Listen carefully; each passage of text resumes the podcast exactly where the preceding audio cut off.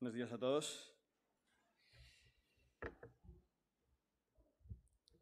Me permitiréis que esta mañana intentaré ir lo más rápido posible, dentro de lo que se me entienda con la voz.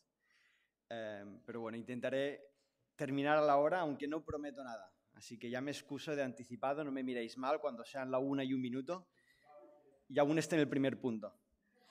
Así que, bueno, Reconozco que esta mañana el mensaje que, comparto no es improvisado, porque evidentemente está preparado, está estudiado, pero sí que está cambiado. Yo no tenía pensado compartir el mensaje que, tenía hoy apuntado, tenía otro mensaje pendiente para, este domingo, pero debido a la presentación de Joya, em, le pedí al Señor ¿no? que me cambiara ese mensaje, que no, que no fuera ese mensaje quizás que había ya predeterminado hace un mes y pico atrás y que fuera algo más acorde a la presentación de Joya. Y pensando un poco y reflexionando y pidiéndole al Señor en oración que me mostrara cuál era, cuál era este mensaje que Él quería que compartiese, Él ponía en mi corazón el Salmo 139, un salmo que quizás los que lleváis años de creyentes, si se puede llamar así, lo conocéis perfectamente. Es un salmo maravilloso, es un salmo increíble, es un salmo que habla de la omnisciencia, de la omnipresencia y, del poder absoluto que tiene el Señor. Em, todo resumido en ese salmo de David, ¿no? Para quien esté tomando apuntes, ya sabéis que a mí me gusta siempre hablar de los puntos, de los títulos, de, cada punto, para que así esté todo bien estructurado. Como buen informático, soy así, si no un programa no funciona, y para mí una predicación tampoco, así que intento siempre estructurarla bien. Y el, el título de este mensaje lo he titulado Maravilloso Creador. Maravilloso Creador. Y mira, cuando nosotros vivimos en esta vida durante los años que nos toca vivir, hay gente que le toca vivir 80, 90, 70, 60, los años que nos toque vivir, estaremos todos de acuerdo que siempre nuestra opinión, nuestra forma de pensar, nuestra forma de ver las cosas siempre está condicionada por algo. Todos nacemos en una familia, nacemos en un contexto, nacemos en un país. Em, a mí me ha tocado nacer en una familia catalana y del Barça, ese es mi contexto. Entonces yo soy catalán y del Barça y eso me condiciona en un montón de cosas.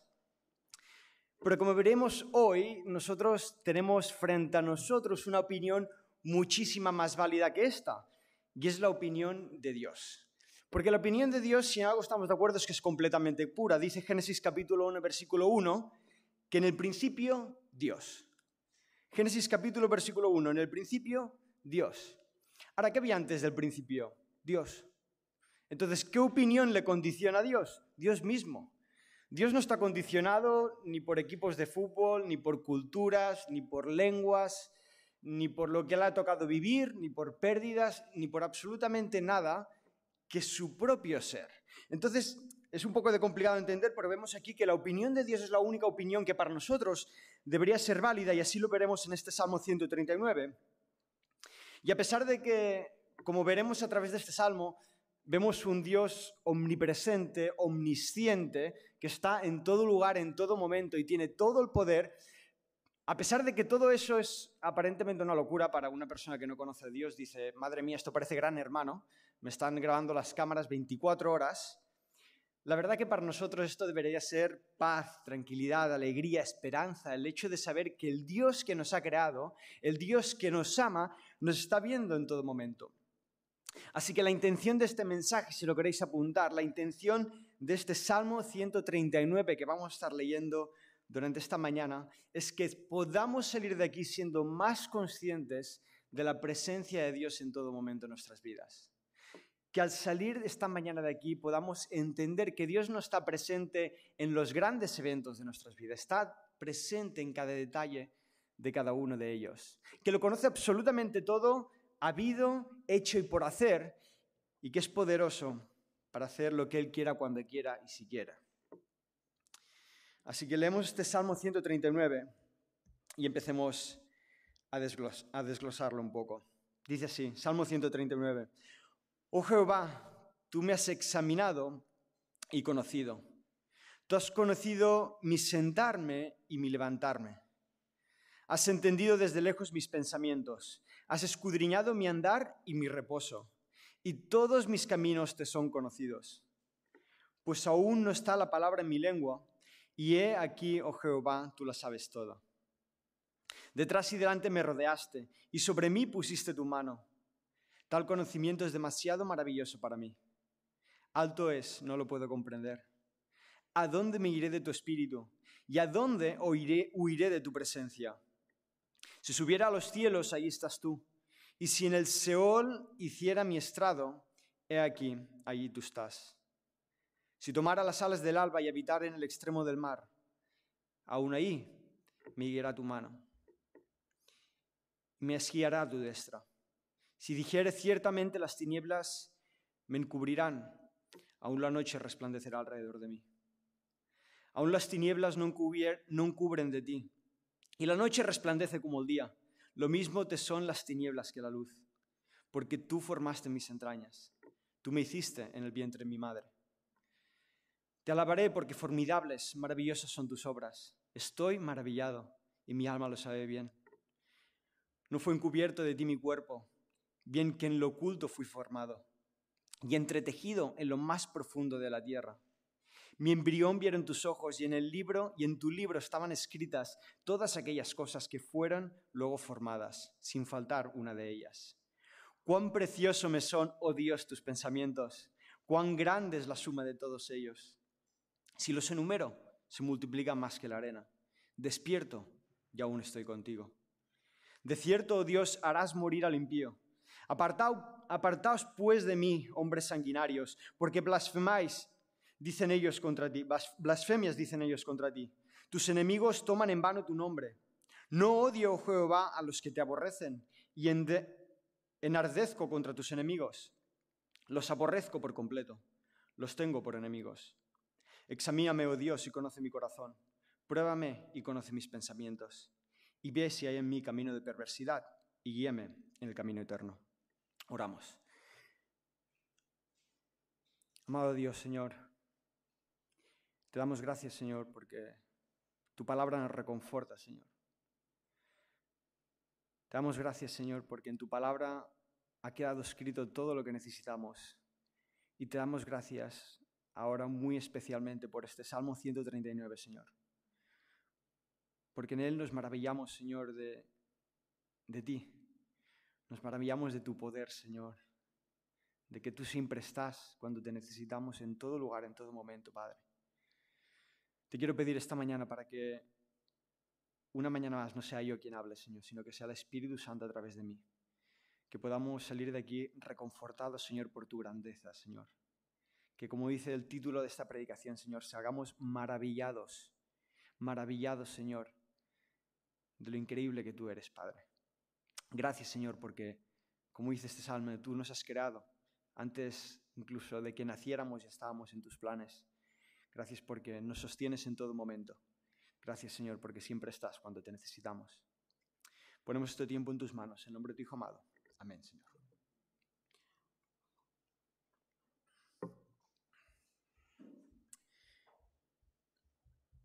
El primer título, el primer punto de este mensaje lo he titulado Un Dios que me conoce en cada detalle.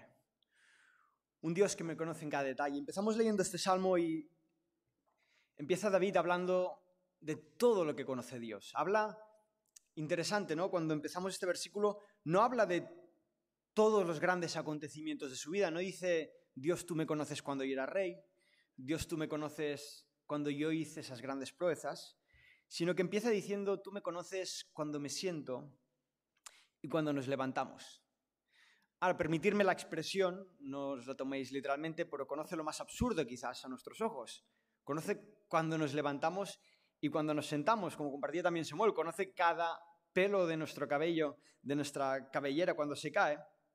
Y Dios está atento absolutamente a cada detalle de nuestra vida. Ahora, sabiendo que Dios conoce absolutamente todo de nosotros, sabiendo, como leemos en este salmo, que Él conoce absolutamente cada detalle de nuestras vidas, mientras nosotros nos olvidamos de lo que comimos ayer, que ya ni me acuerdo, Dios se acuerda exactamente de cada detalle de nuestras vidas. Me preguntaba yo cuántas veces queremos nosotros tener la razón y nos equivocamos continuamente. Teniendo de nuestra parte a un Dios que lo conoce absolutamente todo de nosotros, que sabe exactamente cuál es lo mejor para, qué es lo mejor para nuestras vidas, seguimos creyendo tener la razón muchísimas veces y creer que estamos por encima de lo que Él sabe de nosotros. Ahora somos, como dice esa expresión, somos el único animal que tropieza dos veces con la misma piedra. Sabemos que nos, que nos equivocamos, pero igualmente vamos a intentar ir por el mismo camino. Sabemos que tenemos un Dios que lo conoce absolutamente todo, pero igualmente decidiremos ir por nuestro propio camino. Ahora te pregunto yo, ¿para qué voy a seguir vagando yo solo en esta vida? ¿Para qué voy a seguir yo intentando hacer las cosas por mí mismo si partiendo de este principio de este salmo sabemos que tenemos un Dios que lo conoce absolutamente todo de nosotros? ¿Para qué voy a seguir intentando recaer en mi propia opinión cuando puedo recaer en la opinión del que lo conoce absolutamente todo de nosotros? Ahora, para yo conocer la voluntad del Señor, y siempre caigo en la misma enseñanza, por eso es una enseñanza que debemos recordar cada domingo, es que yo no puedo conocer la voluntad del Señor si no oro primero de todo. Yo no puedo conocer todo lo que el Señor sabe de mí, cómo Él puede guiar mis pasos, si yo primero no estoy poniendo en oración mi propia vida. No solo eso, sino poner en oración no se queda simplemente ahí, en una oración, sino que también depende y, demanda de nosotros que si queremos estar haciendo todo lo que el Señor quiere de nuestras vidas, tenemos que poner en las manos de Dios nuestros planes. Y ponía yo aquí una frase, y es que no vivamos por inercia, sino que vivamos por dependencia. Que no vivamos por inercia, sino que vivamos por dependencia un Dios que conoce cada detalle. Si yo entiendo y comprendo que tengo un Dios que conoce cada detalle de mi vida, entonces tengo que dejar de vivir por inercia. Tengo que dejar de vivir por lo que ha dicho mi cultura, por lo que ha dicho mi familia, por lo que han dicho mis amigos, por lo que ha dicho mi país, por lo que han dicho mis políticos. Y tengo que empezar a vivir por todo lo que dice su palabra, porque Él lo conoce todo. Y yo no conozco absolutamente nada. Lo más bonito de que Dios conozca absolutamente todo de nuestras vidas, absolutamente todo, es que a Dios nada le sorprende. Es que a Dios nada le pilla por sorpresa de lo que tú hagas. Es que a veces nos decepcionamos porque cometemos errores. A veces nos decepcionamos incluso con nosotros mismos. Luchamos por un pecado, sabemos que tenemos que trabajar un área de nuestra vida, tenemos que desarrollarnos en un área de nuestra vida espiritual. Sabemos quizás que tenemos que pedir perdón, sabemos que quizás estamos fallando en algo y cada vez que tenemos la oportunidad de darle la gloria al Señor, cometemos el mismo error y una y otra y otra vez. Pero que Dios lo conozca todo implica que Dios sabe también que vas a cometer esos errores. Y saber que Dios sabe todo eso es saber que Dios nada le sorprende. Lo más maravilloso de saber que el Señor lo conoce absolutamente todo de nosotros es que la única actitud válida cuando yo estoy luchando con el pecado es pedir perdón y volverlo a intentar. Saber que Dios lo conoce a todo implica que la única actitud válida frente al pecado es pedir perdón y volverlo a intentar. No vale tirar la toalla, no vale decir es que el Señor ya debe haber pensado que yo ya no valgo para nada. Dios lo conoce absolutamente todo. A Él no le sorprende si ibas meses, años, semanas en pecado. A Dios no le pilla por sorpresa que levantes una oración o acción y le digas, Señor, perdón porque he caído por décima vez. La única actitud válida es pedir perdón y seguir adelante y volver a intentarlo. Versículo 6, hablando de todo lo que conoce el Señor, David dice una expresión y es la expresión de este título, dice que se maravilla, se maravilla de todo el conocimiento que el Señor tiene, porque hermanos, es maravilloso saber que tenemos un Dios que me entiende en todo lo que hago. Es maravilloso saber que tengo un Dios que conoce toda la realidad por la que estoy viviendo y es maravilloso tener un Dios que sabe de la forma que me puede ayudar en cualquiera de las situaciones que yo estoy viviendo. Es maravilloso saber que tenemos un Dios que entiende mi realidad que entiende por lo que estoy pasando y que sabe exactamente lo que necesito para seguir adelante. Que Dios sepa absolutamente todo de mí es maravilloso, solo y únicamente si yo lo puedo decir que Él es mi Padre. que yo me maraville de todo lo que Él conoce de mí, solo es bueno si yo sé que yo ya estoy perdonado. Por si por contraposición yo sé que Cristo aún no es mi Salvador, entonces esto no es una maravilla para ti. Y te lo digo así. Que Dios conozca absolutamente todo de ti, si tú no conoces a Cristo como tu Salvador, no es una maravilla para ti. Es lo más triste que te puede pasar, porque un día vas a ser juzgados por todo eso. Y quizás esa es la parte cruda del Evangelio, ¿no? Que son las buenas nuevas, son las buenas noticias, y es maravilloso conocer que tenemos un Dios que lo conoce todo si hemos aceptado a Cristo como nuestro Salvador. Pero si no lo hemos aceptado es lo más horroroso que te pueda pasar. Saber que no hay pecado que puedas esconderle frente a Dios. Saber que Dios conoce absolutamente todo de nosotros debería traducirse en que confiamos todo a Dios. Ahora pregunto, ¿cómo no puedo confiar en aquel que sabe todo mi pasado, mi presente y mi futuro? ¿Cómo no confiar en aquel que conoce, una vez más, absolutamente todo de mí? Si no sé qué deparará mis próximos días, meses, años, en plena época de pandemia, que quizás es lo que estamos viviendo todos hoy, donde no sabemos qué va a pasar el día de mañana, no sabemos en qué situación nos encontramos, no sabemos si tenemos trabajo, no sabemos si teníamos planes y se han tenido que romper. En medio de todo esto, saber que tenemos un Dios que lo conoce absolutamente todo, es saber que tenemos un Dios que conoce lo que pasará el día de mañana. Entonces te invito y te exhorto a que inviertas tus fuerzas no en planear qué va a pasar mañana, sino en confiar en el Dios que ya lo conoce absolutamente todo. Y no me cansaré de decir eso, porque es lo primero que nos tiene que maravillar de este primer punto, saber un Dios que lo conoce todo. Segundo punto, y lo segundo que nos habla David, es un Dios que me conoce incluso cuando me escondo. Un Dios que me conoce incluso cuando me escondo. David, de los versículos 7 al 12, nos habla ahora de la omnipresencia de Dios. Nos habla de cómo Dios está en todo lugar, en todo momento, cómo Dios está incluso en el momento que yo me intento esconder. Es más, dice David, en una expresión, dice que él está incluso en el alba. Está, el alba está hablando de esos rayos de luz que van a 200.000 kilómetros por hora. Está diciendo David, si yo me cogiera del alba que va a 200.000 kilómetros por hora y me intentara ir a la otra parte del mundo, tú aún estarías ahí. Dios está en todo lugar, en todo momento. Y saber que Dios está en todo lugar, en todo momento, implica que Dios está también en todos los secretos de nuestra vida.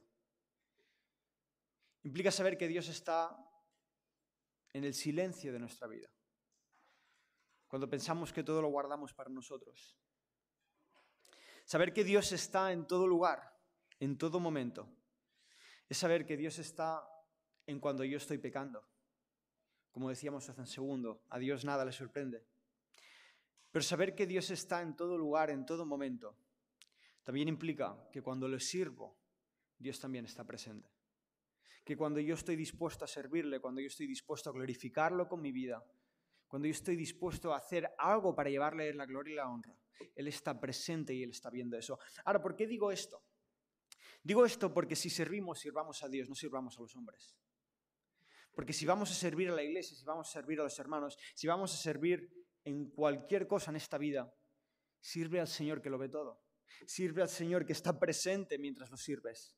Como dice su palabra, ciérrate y ora en lo secreto que ya te recompensará. No necesitas que la gente te vea para estar sirviendo. Escribí ahí una frase aquí que te invito a que la guardes, que decía, el silencio en medio del servicio es la mayor adoración a Dios. Repito, el silencio en medio del servicio es la mayor adoración a Dios. A veces pretendemos adorar a Dios cantando más fuerte, cantando más bien. Si es por eso, yo soy el peor adorador, porque canto fatal pero pretendemos a veces servir al Señor por tener una mejor posición donde se nos vea más, pretendemos servir a Dios teniendo más responsabilidades, pero Dios está presente en cualquier servicio que hagamos. Dios no es glorificado en el momento que somos más visibles o que tenemos un reconocimiento de la gente. Dios es glorificado en el silencio. En el momento que yo le sirvo esperando agradarle a Él y no agradar lo que dice la gente. El silencio en medio del servicio es la mayor adoración. Ahora, conocer que Dios está siempre, en todo momento con nosotros, implica, como dice Primera de Pedro capítulo 1, versículo 17, conducíos en temor todo el tiempo en vuestra peregrinación. Ahora, ¿por qué digo este versículo? Primera de Pedro capítulo 1, versículo 17, conducíos en temor todo el tiempo en vuestra peregrinación. Digo esto porque entender que Dios está presente en cualquiera de las áreas de mi vida implica que yo debo tener un temor reverente a Dios. Ahora, ¿qué implica un temor reverente? No es que tengas que tener miedo a Dios, ¿o sí? No es que tengas que estar sirviéndole con miedo a qué va a pasar, sino el temor reverente a Dios del que está hablando aquí Pedro, de tener en cuenta que Dios está en todo lugar, en todo momento, viéndome, es saber que Dios está contigo incluso cuando me estoy escondiendo. Es saber que incluso cuando lo estoy pasando mal, cuando parece que nadie me entiende, incluso en esos momentos el Señor está presente, entendiendo mi situación.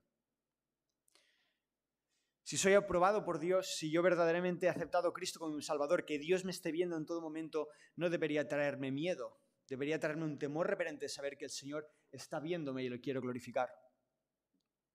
No hay nada mejor para el creyente, no hay nada mejor para una persona que ha conocido a Cristo como Salvador y sabe que no hay condenación para él, que saber que cuando estoy mal, el Señor está consigo, consigo, con él. El Señor está presente en cada situación de su vida. Un Señor que está en todo lugar, en todo momento. Tercer punto, un Dios que me conoce desde antes que yo me conociera. Hasta ahora hemos visto un Dios que me conoce en cada detalle, un Dios que me conoce incluso cuando me escondo, y este tercer punto es un Dios que me conoce desde antes que yo me conociera. Mira, cuando... Ahora ya tengo 25 años, pero cuando era más niño, incluso hoy aún me pasa, eh, mi madre me sigue advirtiendo de cosas que voy a hacer que yo no le doy la razón y acabo cometiendo. Creo que aquí quizás no todos somos padres, yo al menos no lo soy aún, pero eh, todos somos hijos. Y todos seguramente en algún momento de nuestra vida hemos pasado por el mi madre me lo dijo o mi padre me lo dijo, no le hice caso y, y me la comí, porque tenían más razón que yo.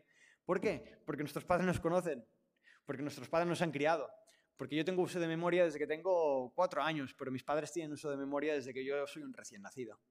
Entonces, evidentemente, aunque no los quiera escuchar, tengo que reconocer que la mayoría de veces tienen razón, porque muchas veces me conocen ellos más que a mí. Y de la misma manera, cuando aquí el salmista David está hablando de Dios, está hablando de todo lo que conoce, está hablando de toda su presencia, pero ahora nos habla de que nos conoce incluso antes de nuestro nacimiento, que Él nos ha formado, que Él nos conoce porque Él ha sido el artista de esta obra de arte. Y es que a veces nos olvidamos de que Dios nos formó y nos olvidamos de que si Dios pone un reto en nuestras vidas, es porque Él nos capacita para ese reto. Nos olvidamos que si Dios está poniendo una dificultad en tu vida, algo que tú dices es que Señor me sobrepasa, no te sobrepasa. Simplemente no estás confiando en el Señor. Si Dios es el que está permitiendo cierta situación en tu vida, no es porque se le haya escapado de las manos y preguntes, Señor, ¿cómo se te ha escapado esto de ti? No, es porque el Señor te conoce perfectamente y sabe que te puede dar una prueba porque también hay salida para eso. Así que tenemos que tener esto claro, que si Dios permite cualquier situación en nuestra vida es porque Él ya ha predeterminado que tú puedas pasar esa prueba. Pero también implica que si Dios pone una barrera en mi vida, primero hablamos de esas pruebas que nos ponen, que nos permiten avanzar, pero también implica que si Dios pone una barrera en nuestra vida, no es porque seamos masocas y creamos que tenemos la razón y queramos que tenemos que ir por ese camino, sino implica que si hay una barrera es porque Dios dice, no vayas por aquí porque te conozco, no vayas por aquí porque te he formado. No vayas por aquí, porque a pesar de que creas que tú lo sabes todo y que quizás te vas a salir con la tuya, yo te conozco más de lo que te conoces a ti. Y cuando hay una barrera hay que analizar esa barrera. Decía Sergio una vez en una, en una predicación, nunca derribes una barrera sin saber por qué fue levantada. Nunca pretendas tirar una barrera y decir, bueno, hay una barrera, hay un impedimento para conseguir ese trabajo, de igual, lo derribo y tiro para adelante. Pregúntate por qué Dios ha levantado esa barrera. Pregúntate por qué quizás Dios no quiere que vayas por ese camino, que aparentemente creemos que es tan bueno para nosotros.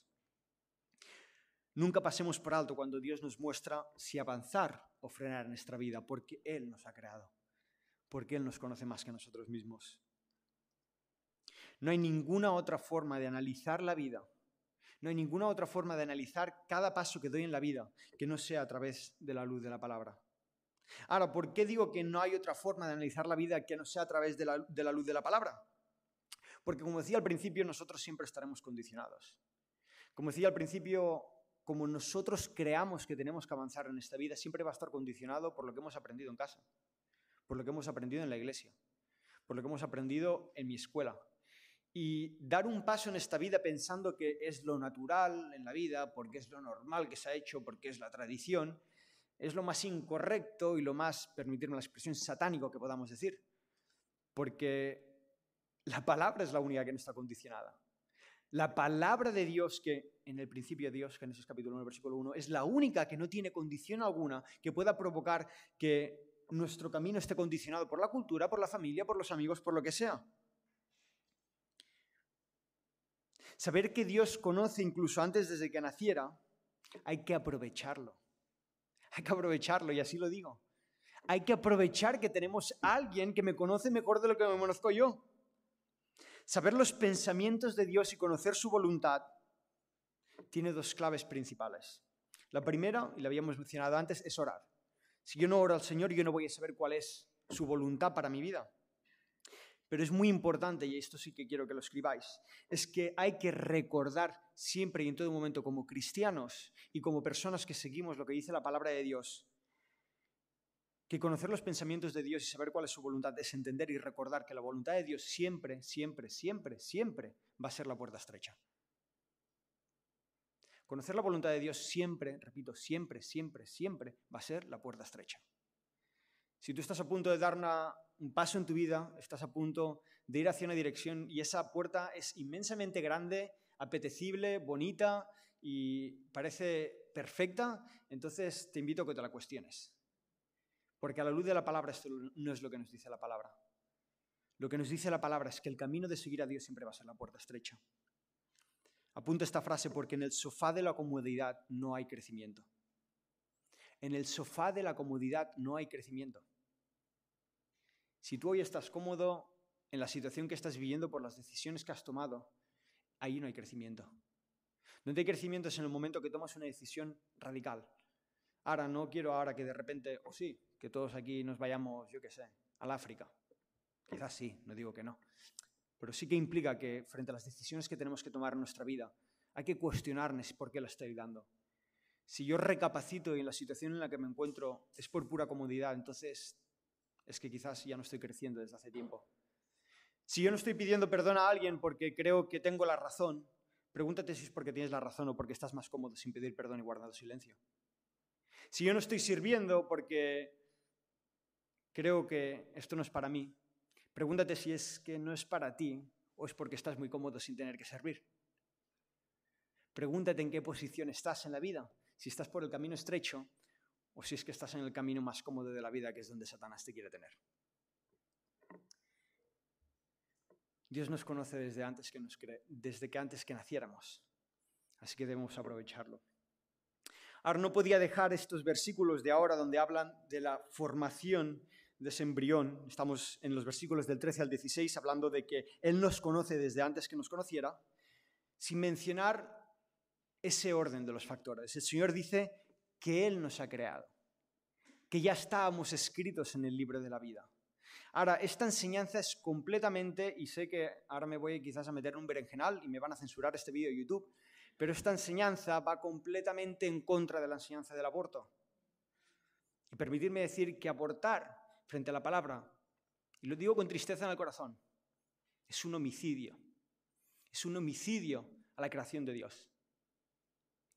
Aquí nos dice la palabra que está creado desde antes de que ese niño tuviera el primer latido en el corazón. Mira, la ley del aborto es algo curioso, porque la ley del aborto, y perdona que lo mencione, pero la ley del aborto es completamente distinta en cada país. Hay países que entienden que el hijo es un niño cuando lleva tres meses de gestación. Hay, personas que, hay países que dicen cuando el primer latido del corazón. Hay, hay países que ni permiten el aborto. Eso te demuestra que una vez más, estamos siempre condicionados por la cultura. Si la cultura dice que ahora de repente el primer latido del corazón es vida, pues decidamos que es vida. Pues la única fuente de vida, la única fuente que no está contaminada y condicionada es la propia palabra de Dios. ¿Y qué dice la palabra de Dios? Que Él nos conoce desde antes que naciéramos, que estamos inscritos en el libro de la vida y que Él nos formó. Somos creación de Dios por doble partido. Somos creación de Dios, como dice su palabra en este salmo, primero porque Él formó y nos entretejió, y aquí está hablando de ese aspecto físico, físicamente eres como eres, porque Dios te ha formado de esta manera, pero también habla de que Él ha creado las entrañas de nuestra vida. Ahora, ¿qué implica las entrañas? Mira, las entrañas en el original está hablando de los riñones y los riñones en esa época ellos entendían de esa manera y así lo entendemos contextualmente, que está hablando de donde se crean las emociones, de donde se crea la forma de la que somos. Entonces, cuando David está diciendo que él ha formado nuestras entrañas, nuestros riñones en el original, lo que está diciendo es que Dios no solo ha formado la parte física que ha entretejido, sino que también ha formado la parte cognitiva, la parte de cómo pensamos, de cómo actuamos, de cómo somos emocionalmente. Entonces vemos que al fin y al cabo somos obras de arte de Dios. Algunos más feos, otros más guapos, no sé, pero somos obras de arte de Dios. Él nos ha creado tal y como somos. Y saber que Dios te ha formado tal y como eres, tal y como eres, es la mayor bendición que tú puedas tener en tu vida. Eres creación de Dios. No necesito ser mejor ni peor que nadie para sentirme valorado en esta vida. Hoy más que nunca los jóvenes y no tan jóvenes están sintiéndose poco valorados por culpa de las redes sociales y todas las comparaciones que hacemos continuamente en Internet. Por aquí la palabra nos dice todo lo contrario, eres creación de Dios, sin excepción, sin mejor ni peor. Eres único en tu especie, eres único en lo que eres. Repito, ni mejor ni peor, pero eres único. Y te hace especial porque eres creación de Dios. No necesitamos ser mejores ni peores que nadie si somos quienes somos, gracias a Dios. Cuarto punto, un Dios que conoce más de lo que yo pueda imaginar. Versículos del 17 al 18. Dice así. Cuán precioso me son, oh Dios, tus pensamientos, cuán grande es la suma de todos ellos. Si los enumero se multiplicarán más que la arena. Despierto y aún estoy contigo. Un Dios que me conoce más de lo que puede imaginar. Y mira, cuando hablamos del conocimiento de Dios, como decía hace un segundo, oramos para buscar la voluntad de Dios. Pero el conocimiento de Dios solo se encuentra en un lugar y es en su propia palabra. Mira, cuando he hablado a los jóvenes alguna vez de la palabra de Dios, siempre lo he comparado de la misma manera y así lo haré esta mañana. Y lo comparo con los trucos que encontramos de los videojuegos. No sé eh, si en vuestra generación, depende de la edad que tengáis, habéis jugado muchos videojuegos o no, pero hay ciertas páginas web que tú miras los trucos y ¿qué hacen los trucos? Pues decirte cómo ganar la partida te dicen dónde está la clave para ganar la partida, te dice dónde está el monstruo final para matarlo, te dice dónde está la arma secreta que te va a permitir derrotar a ese enemigo. Y en cierta comparación siempre utilizo esta referencia porque tener la Biblia es exactamente lo mismo. Es tener el libro de los trucos de la vida. Es tener el libro que te está ya chivando y diciendo cómo hay que vivir la vida. Te está diciendo por dónde tienes que andar, qué tienes que hacer, lo que piensa Dios de cada situación y lo tenemos a nuestra mano, la tenemos a nuestra mano la palabra de Dios. Ahora, si yo te dijera, y permíteme compararlo así, manteniendo las distancias, no os lo toméis directamente, pero si yo te dijera esta mañana cuál es el número ganador de la lotería de mañana y te dijera exactamente los números y hay un millón de euros de premio, ¿no irías tú a comprarlo? Yo ya he ido al futuro y te he dicho que mañana es el número de la lotería. Entonces tú vas y si sabes que lo compras ganarás un millón de euros. ¿No lo harías tú? Permitir una presión, pero sería un poco absurdo si no lo hiciera, manteniendo las distancias de la ilustración. Sería absurdo si no lo hiciera sabiendo que sería el ganador de un millón de euros y tan solo tengo que ir a comprar un boleto que no sé si vale 5, 10, 20 euros, pero sería tan sencillo como esto. Yo ya sé chivado cuál va a ser el número ganador. Pero quizás lo más absurdo de todo eso es que nosotros somos iguales. Es absurdo que teniendo el libro de la vida, es absurdo que sabiendo que aquí tenemos las respuestas a la mayoría o si no todas las cosas que estamos buscando, no hacemos ni caso de lo que dice la palabra muchas veces. Es absurdo, a la luz de la palabra, que yo no esté yendo a buscar en todo momento lo que el Señor quiere de mí. Maravillosos son tus pensamientos, lo conoce absolutamente todo, está escrito en esta palabra. ¿Por qué yo no busco en la palabra de Dios? Y esto es una exhortación a que aprendamos de su conocimiento. Es una exhortación a que podamos buscar indagar en la palabra qué es lo que quiere Dios para nuestras vidas. Él conoce todo pensamiento de nosotros. Ahora, tanto pensamiento, como decía al principio, parece casi que da miedo, ¿no? Lo comparaba con el gran hermano. Hay gente que lo compara quizás con un show de Truman, donde nos están grabando en todo momento. Está el Señor con una cámara puesta y nos está viendo en todo momento. Pero creo que esta es más la imagen que se tendría que llevar una persona que no conoce a Cristo, el cual sabe que está siendo observado y no le espera nada bueno. Pero yo creo que como creyentes tenemos que verlo más como esa típica cámara que graba un bebé por la noche. Esa cámara que no está hecha para ver si el bebé salta o baila, sino está hecha porque si el bebé se hace daño, si el bebé se pone a llorar, si el bebé tiene hambre, entonces tú acudes y vas a cuidarlo. Y como cristianos, así es como debemos ver todo conocimiento de Dios. Como esa cámara de ese bebé que le está viendo y en el momento que tú lo estás pasando mal, el momento que tú verdaderamente necesitas a Dios, Dios está ahí. No se ha movido de ese lugar. Dios nos ve para cuidarnos, porque somos obra suya. Y esto nos debería traer paz. Y termina estos dos versículos con una expresión muy interesante. Dice, primero se maravilla por esos pensamientos de Dios David, pero mira lo que dice al final de ese versículo. Despierto y aún estoy y estoy contigo. Despierto y aún estoy contigo, dice el versículo 18. Ahora esto es precioso porque esto lo escribe David. Esto no lo he escrito yo. Esto no lo he escrito yo desde el sofá de mi casa ni desde delante de mi ordenador. Esto lo escribe David sin saber el contexto, pero sí sabemos que lo escribe David seguramente en épocas donde él era perseguido, donde lo querían matar, donde tenía que vivir solo, donde se tenía que esconder en cuevas, donde no sabía en qué momento el Señor iba a decir hasta aquí ha llegado tus días.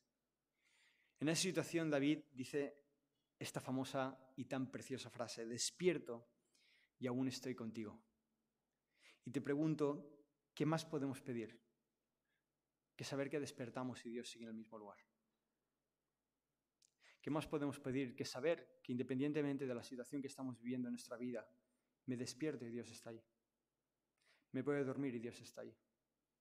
Estoy en China y Dios está ahí, pero estoy en Nostalrec y Dios también está ahí. Eso es lo más precioso que nos podemos llevar. Quinto punto de este mensaje, ya estamos terminando. Un Dios que conoce mis luchas más silenciosas. Un Dios que conoce mis luchas más silenciosas.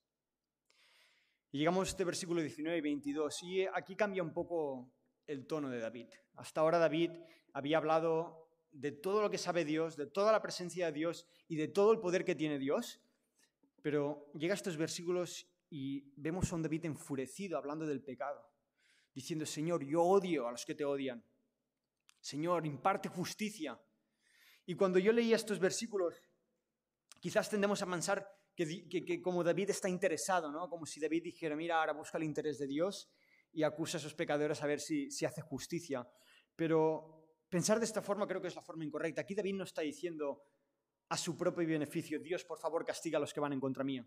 Sino que aquí lo que está diciendo David es, Dios, por favor, castiga aquello no, a los que te odian, sino a los que odian lo que yo amo, que es a Dios. Entonces, en pocas palabras, lo que está diciendo David aquí está diciendo, por favor, Señor, tú sabes cuánto odio el pecado. Por favor, Señor, tú sabes cuánto odio los que te odian. Por favor, Señor, tú impartes justicia ahí. Porque cuando amamos a Dios verdaderamente, cuando vamos a Dios con todo nuestro corazón, aborrecemos el pecado y toda su maldad. Si yo amo el pecado, si yo puedo convivir con el pecado, entonces quizás es que no amo a Dios suficiente. Si yo soy capaz de convivir codo a codo con el pecado, un poco conectado con mi vida cristiana, es que entonces no amo verdaderamente a Dios. Si digo amar a Dios pero convivo con el pecado, entonces algo falla. Al igual que David, un verdadero creyente tiene que odiar el pecado. Lo tiene que aborrecer. Más esperar, como decía David, que Dios imparta justicia. No que yo lleve la justicia por mi mano, como yo creo que tenga que llevarlo, sino esperar, esperar, quizás lo que nos cuesta más, a que el Señor imparta justicia. Y último punto de la predicación de esta mañana. Un Dios que necesito conocer. Un Dios que necesito conocer. Y dice versículos 23 y 24, Examíname, oh Dios, y conoce mi corazón. Pruébame y conoce mis pensamientos. Y ve si hay un camino de perversidad y guíame por el camino eterno. Y el versículo 23, no sé si te has dado cuenta, termina exactamente igual que ha empezado. Examíname, oh Dios. Si tú vas al versículo 1, empieza con una examinación. Y termina igual, examinando. Ahora es interesante porque David le pide a Dios, examíname antes y después de saber que me conoces. David no tiene miedo a la examinación de Dios. David no tiene miedo a lo que puede saber Dios de él. Él primero dice, Señor, examíname, aún no he dicho nada. Ahora diré todo lo que sabes de mí. Sabes todo de mí. Estás en todo lugar y tienes todo poder para hacer lo que tú quieras. Pero sabiendo esto, quiero que, sigas examinándome. Quiero que sigas examinando cada paso de mi vida. Porque si verdaderamente amamos a Dios, no hay que temer su corrección. Yo no tengo que tener temor a que Dios examine mi vida si yo no tengo nada que esconderlo, porque sé que su presencia está en todo lugar, en todo momento y lo conoce absolutamente todo. No tengo que tener miedo a examinarse. Y de la misma manera, de nada me sirve estudiar toda mi vida si tampoco soy examinado. Ahora, porque digo esto? Digo esto porque al igual que es absurdo que yo me presente, yo, yo esté toda una vida estudiando para una carrera si nunca me saco esa carrera o nunca voy a los exámenes para sacarme esa carrera, de la misma manera no tiene ninguna lógica que me pase toda la vida yendo a la iglesia si yo no soy examinado por Dios. Si yo no le pido a Dios que me esté poniendo a prueba. Si yo no le pido a Dios que por favor corrija mi camino si me estoy equivocando. Si yo voy toda la vida a la iglesia o me leo la palabra cada día, porque yo no le estoy pidiendo a Dios, por favor, Señor, corrígeme si me equivoco en algo, y lo aplico en mi vida, entonces no sirve absolutamente de nada. Pero de la misma forma, si giramos esto y yo quiero que el Señor me examine, pero yo no estoy estudiando, yo no estoy orando y yo no estoy sirviéndolo, entonces ¿cómo pretendo probar el examen? Entonces ¿cómo pretendo agradar a Dios? Entonces ¿cómo pretendo ser útil a las manos de Dios si Pretendo ir al examen sin haber tan siquiera haber estudiado.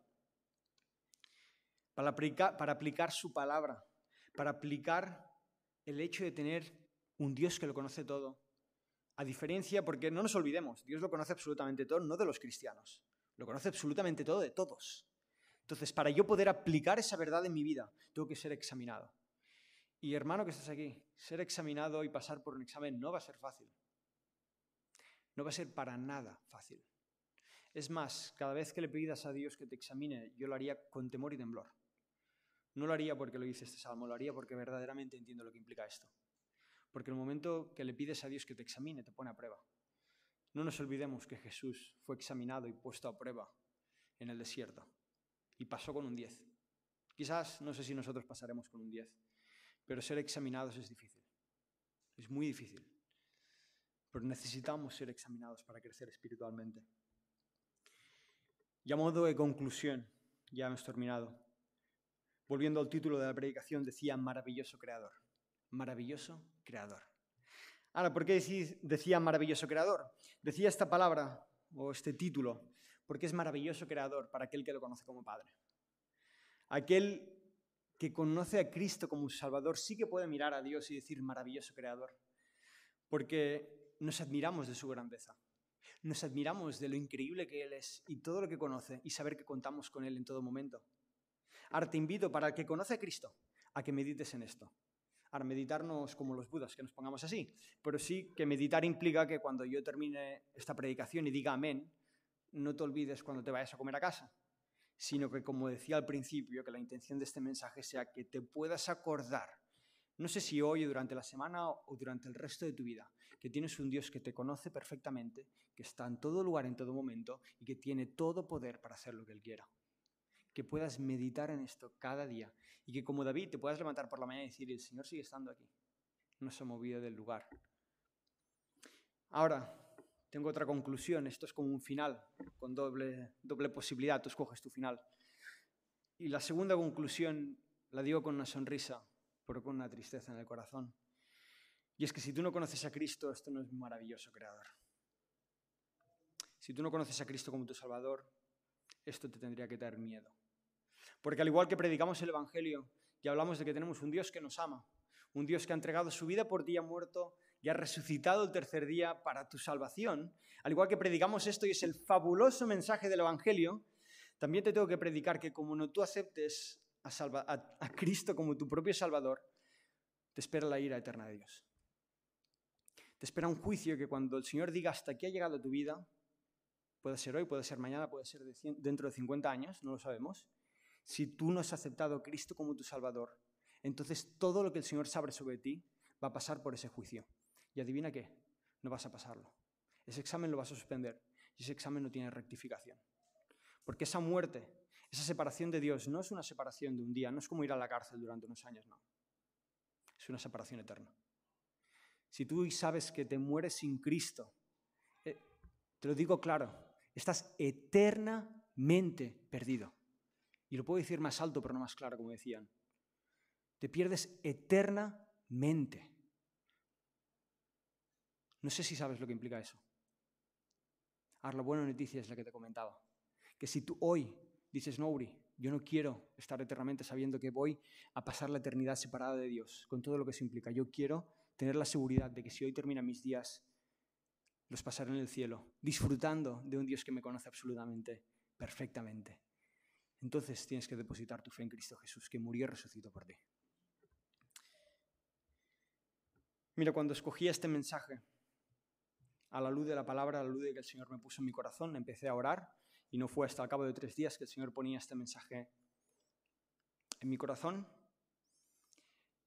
Le ponía, no una condición, pero le pedía una cosa al Señor, que fuera un mensaje que tuviera que tener alguna conexión con la presentación de Joya. Como decía, yo tenía otro mensaje, pero creía que, que el Señor tenía que ponerme algo en el corazón, que tuviera algo que ver con Joya. Y el Señor ponía este Salmo 139. Lo digo con tristeza.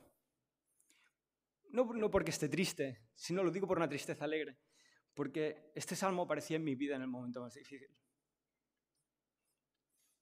En el momento que yo peor lo estaba pasando, apareció un Salmo 139 que era maravilloso. Maravilloso creador. Maravilloso saber un Dios que me conoce. Maravilloso saber un Dios que sabe por lo que estoy pasando. Maravilloso saber un Dios que está presente incluso cuando me siento solo. Y meditaba en este salmo cada día durante meses. Maravilloso creador. Y sé que quizás yo ya hoy no nos entiende. Hoy escucha ruido. Pero este es el Dios que le presento a Joya. Este es el Dios que quiere que conozca a Joya. Maravilloso creador. Pero es el mismo Dios que quiero que conozcas si aún no conoces a Dios como tu Salvador. Que puedas conocer a este Dios maravilloso creador. Que lo conozcas personalmente. Oramos. Dios y Padre que estás en los cielos, Señor, te damos gracias por tu palabra. Maravilloso creador, Señor. Maravilloso. Te damos gracias, Señor, porque tú estás en todo lugar, en todo momento. Porque tú nos conoces mejor que nadie. Porque tú conoces, Señor, cuando me he equivocado. Porque tú también me conoces cuando te he querido servir de todo corazón. Gracias, Señor, porque tú conoces y recuerdas en el momento, Señor, que te acepté de todo corazón como mi Salvador. Gracias, Señor, porque tú conoces a cada uno de mis hermanos y conoces sus situaciones. Te pido, Señor, que si te conocen, Señor, puedan maravillarse, puedan descansar en ti, puedan conocerte personalmente, Señor, y, verdaderamente caminar conforme tu voluntad, Padre. Al igual que pido lo mismo para mí. Y te pido, Señor, por aquellos que aún no te conocen, Señor, que tú les traigas convicción de pecado. Que tú, Señor, les ayudes a entender, Señor, que sin ti están perdidos. Que sin ti no hay esperanza, Señor. Que esto no se trata de un juego, que esto no se trata, Señor, de algo más en la vida, que eso se trata de todo. Y que sin ti, Señor, nuestra eternidad ya está escrita, pero contigo también lo está. Y está contigo, Padre. Te pido, Señor, que podamos meditar en ti y en tu grandeza durante este día, durante esta semana, Señor, y durante el resto de nuestra vida, Padre. En el nombre de tu Hijo amado. Amén, Señor.